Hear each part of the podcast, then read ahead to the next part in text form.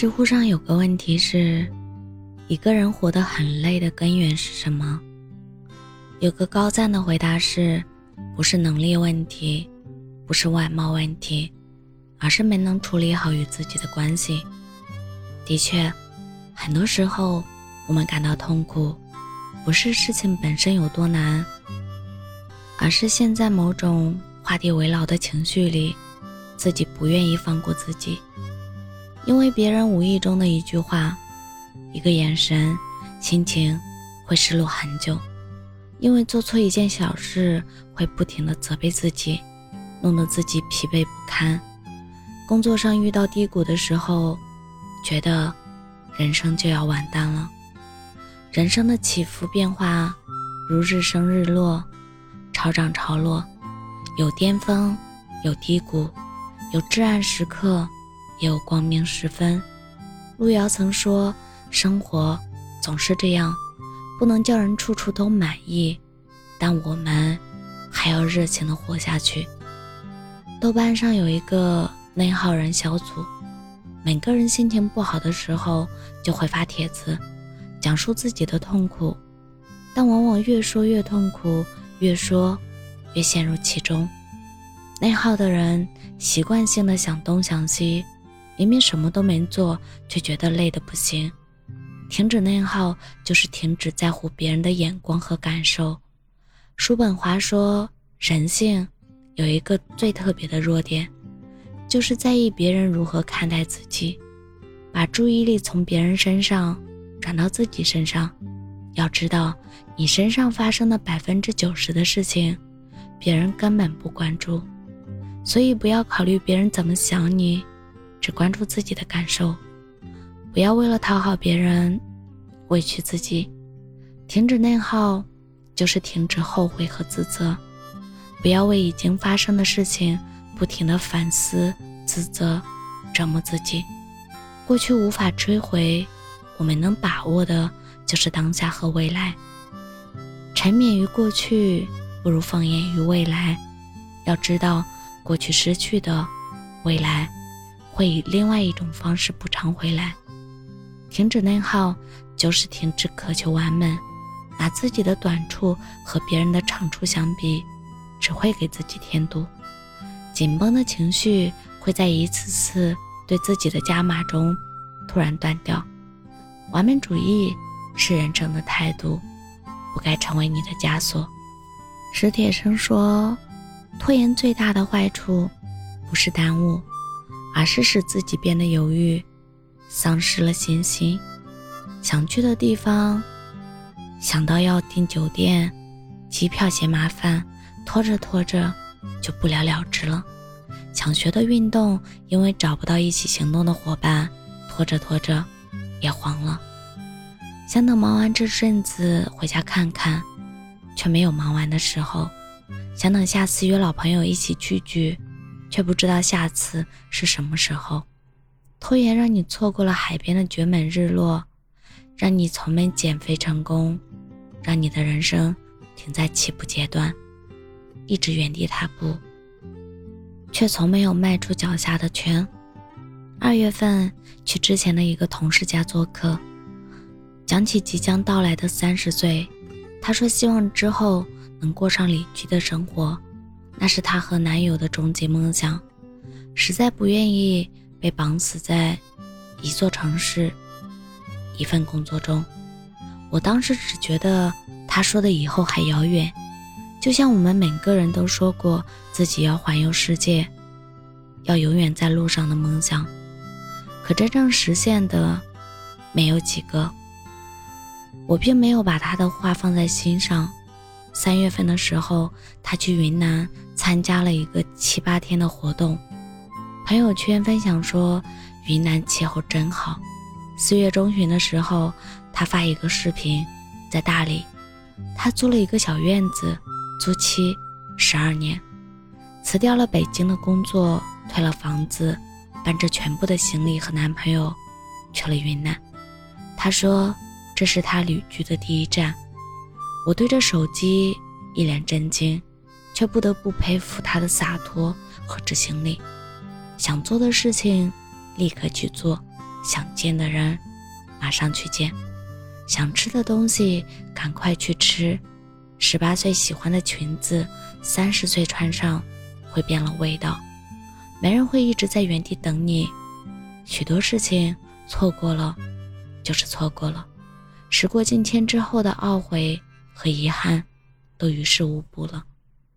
电视剧《漫长的季节》里，范伟演的王想，困于儿子死亡的悲伤中，过去几十年一直在追查儿子死亡的真正原因。骗子的最后，他终于找到了答案，能开启新生活了。回忆过去，想起二十多年前意气风发的自己，满头白发的他，对着过去的自己说：“往前走。”别回头，别去回忆当年喜欢的人为什么会错过，别去遗憾学生时代好好学习，如今的境遇可能会好一点。别去抱怨，如果毕业那年选择做的再严谨一点，再谨慎一点，现在混的会不会更好一些？过去就像一条扼住喉咙的长绳。套住了频频回头的你，人生注定是一辆一去不复返的列车。频频回头的人是跑不快的。不管过去是否还有遗憾和伤心，不管多么不舍和难过，都往前看吧，别和自己过不去，别自己困住了自己。体检中心的大夫曾经和我说，现在年轻人得的病。大多是情绪病，焦虑、烦躁、抑郁，控制不住自己的情绪，最后熬垮了身体。我们无法选择生活的剧本，但我们可以选择以什么样的角色进入其中。真正厉害的人，不是戒掉了情绪的人，而是不被情绪左右的人。真正厉害的人，不是忘掉过去的人，而是放下过去的人。真正厉害的人，不是事事顺利、没有坎坷的人，而是身处低谷也能坦然面对、化险为夷的人。就把快乐还给自己吧。我是真真，感谢您的收听，晚安。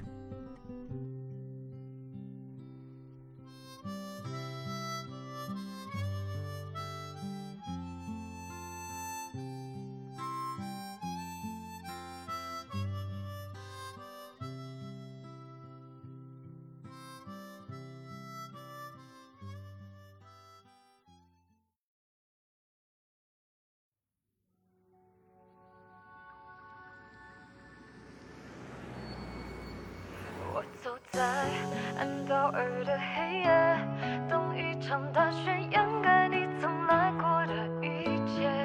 等时间冻结，